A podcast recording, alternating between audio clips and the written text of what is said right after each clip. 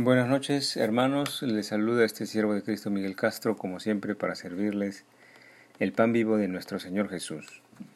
Esta noche en el Evangelio cronológico, la charla es acerca de cómo no reconocéis este tiempo. Oremos juntos. Padre Celestial, Dios de Abraham, Dios de Isaac, Dios de Jacob, te pedimos humildemente, Señor, por nuestros amados, por nuestros familiares que quizás están enfermos, Señor te pedimos que los reconstituyas, los fortalezcas, que les des sanidad, Señor. No consideres nuestros pecados, considera, Señor, tu misericordia, tu piedad, tu bondad, Señor. Ayúdanos más bien con el Espíritu Santo a ser como tú, a transformar nuestro corazón y nuestra mente y nuestra lengua, a semejanza de la sabiduría de nuestro Señor Jesús, Señor. Permítenos llevarte ofrenda del perdón, ofrenda del amor a los enemigos, del amor al prójimo, de piedad y misericordia, Señor. Ayúdanos en nuestro caminar todos los días, en el nombre de Jesús, por los siglos de los siglos. Amén. Leemos Lucas 12 del 54 al 59. Decía también a la multitud el Señor Jesús, cuando veis la nube que sale del poniente, luego decís, agua viene, y, y así sucede. Y cuando sopla el viento del sur, decís, hará calor, y lo hace. Hipócritas, Sabéis distinguir el aspecto del cielo y de la tierra, ¿y cómo no distinguís este tiempo? ¿Y por qué no juzgáis por vosotros mismos lo que es justo?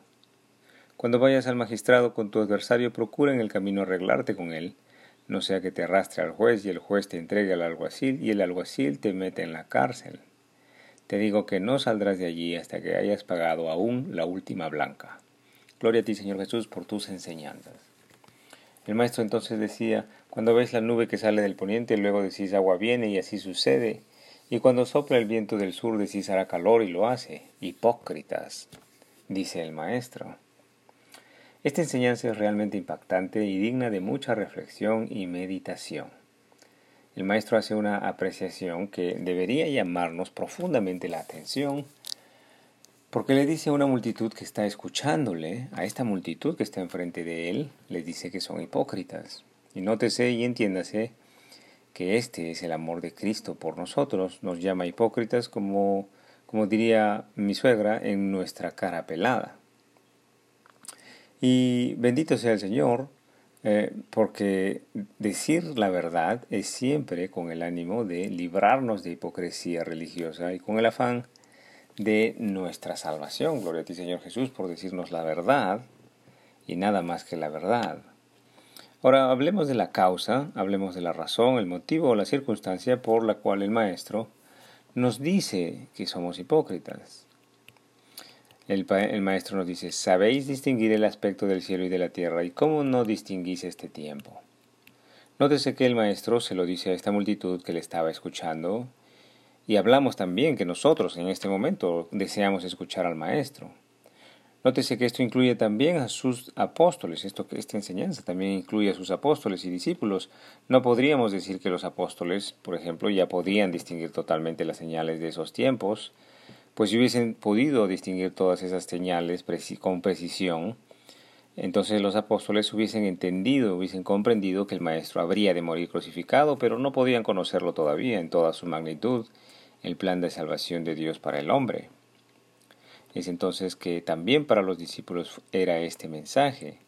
Pero volviendo al tema, la hipocresía que señala el Salvador no consiste en distinguir si va a llover o si hará calor, no hay maldad inherente en la destreza de, de, pronosticar el tiempo, sino que la hipocresía de la que nos advierte el Maestro Jesucristo está en no saber reconocer en no saber identificar y visualizar las señales espirituales de estos tiempos, no solamente en los tiempos actuales de, esos tiempos, sino en estos tiempos también, en los tiempos de hoy y día.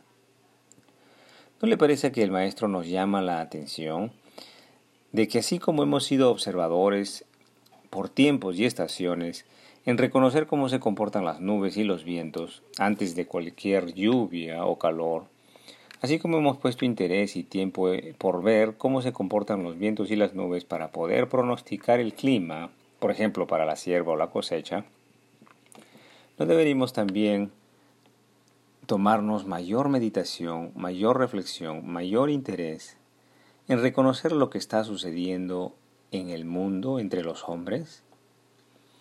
¿No deberíamos poner mayor cuidado en distinguir, identificar, pronosticar o diagnosticar lo que sucede en nuestro pueblo en una dimensión espiritual? En el sentido de un clima espiritual, y digámoslo así, identificar el clima espiritual.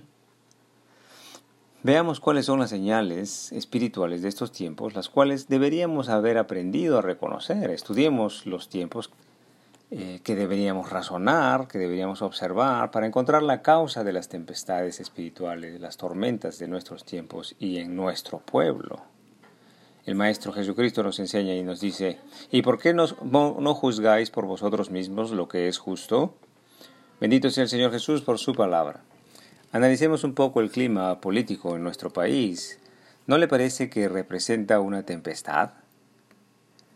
¿No le parece que se ha suscitado una tormenta entre los hombres? Es cierto, sí es como una tormenta, pero no deberíamos observar, no deberíamos aprender o pronosticar, identificar, pronosticar o reconocer las nubes y los vientos que finalmente desatan una tempestad como la que está sucediendo en nuestro país. Y no solamente hablamos de la tormenta política, sino también de la crisis de salud por causa del COVID-19.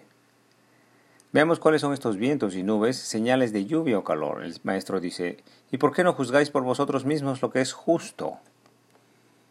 Dice el maestro, ah, y analicemos qué cosa es justo entonces ejecutar, qué es bueno hacer reflexionando, observando en la palabra de Dios. En Mateo 12, 34 al 37 el Señor dice, generación de víboras, ¿cómo podéis hablar lo bueno siendo malos?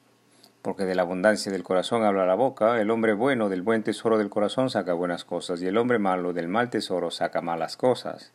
Mas yo os digo que de toda palabra ociosa que hablen los hombres, de ella darán cuenta en el día del juicio, porque por tus palabras serás justificado, y por tus palabras serás condenado. Bendito sea el Señor Jesús por su palabra. Nótese que el Maestro se refiere a la palabra ociosa, toda palabra intrascendente, Palabra ociosa, toda palabra superficial, toda palabra que tiene objetivo maligno o hipócrita, toda palabra eh, que lleva la vanidad o la falta de sabiduría, toda palabra difamatoria que no está anclada en la verdad. Esto es la palabra ociosa. Y ahora respondamos lo siguiente. ¿No le parece que hay muchas palabras ociosas que escriben o dicen los hombres en las redes sociales en contra de uno u otro candidato presidencial o otra autoridad representante del gobierno? ¿No le parece que la forma de hablar de los hombres en nuestro pueblo, empezando desde el menor hasta el mayor, manifiesta una forma de expresarse sin prudencia y sin tolerancia, sin compasión y sin amor? ¿No le parece que muchos hombres usan las redes sociales para ventilar sus bajos instintos de ira, frustración, enojo, venganza, lujuria, desenfreno, como si fuera un alivio, ya sea el odio o la difamación? Preguntes, hermano, ¿por qué los hombres de las naciones sufren, un, sufren tormentas sanitarias o tempestades políticas? Y hemos aprendido a identificar o pronosticar la acumulación de nubes y vientos. No podemos prevenir o evitar la acumulación de ignorancia en el corazón de los hombres. No podemos e-, prevenir o evitar la, la acumulación de una lengua sin prudencia en los hombres que habitan estos pueblos. Hermanos, una tempestad se genera en tiempos y ya son generaciones y generaciones de hombres, mujeres y niños que voluntariamente ignoran la palabra de Dios, desconocen o son indiferentes a la palabra de Dios, son indiferentes a la enseñanza del Maestro y no perseveramos o no perseveran en la ejecución de la palabra del Maestro, palabra de Dios por la cual el Maestro vino a la tierra y entregó su vida en un madero enseñando palabra de verdad. Aleluya al Señor, al Señor Jesús. Y entonces, ¿sabemos cuáles son las razones de nuestras tempestades? Si no fuéramos capaces de prevenir las tempestades en la nación, ¿podríamos prevenir con la ayuda de Dios quizás las tempestades dentro del hogar? Oseas 4:6 dice, mi pueblo fue destruido porque le faltó conocimiento. Por cuanto desechaste el conocimiento, yo te echaré del sacerdocio, y porque olvidaste la ley de tu Dios, también yo me olvidaré de tus hijos. Gloria a Dios por su palabra. Que el Señor nos permita tener un ojo agudizado en reconocer las señales, las nubes y los vientos, de manera de poder prevenir tormentas destructivas que ataquen a la persona o a la familia. Que el Señor permita que fuéramos nosotros los que soplemos el bondadoso viento del Espíritu Santo, que fuera nuestra lengua y nuestra voz la que predique y practique la palabra de Dios, la que pronuncie la palabra de Dios en su palabra y la ejecución de su palabra, la que puede realmente detener inclusive las más gigantescas tempestades que existan sobre la tierra. Bendita sea Jesucristo, Rey de Reyes y Señor de Señores. Muchas gracias por su tiempo. Hasta aquí el estudio bíblico del día de hoy. Continuaremos el día de mañana, si Dios así nos lo permite.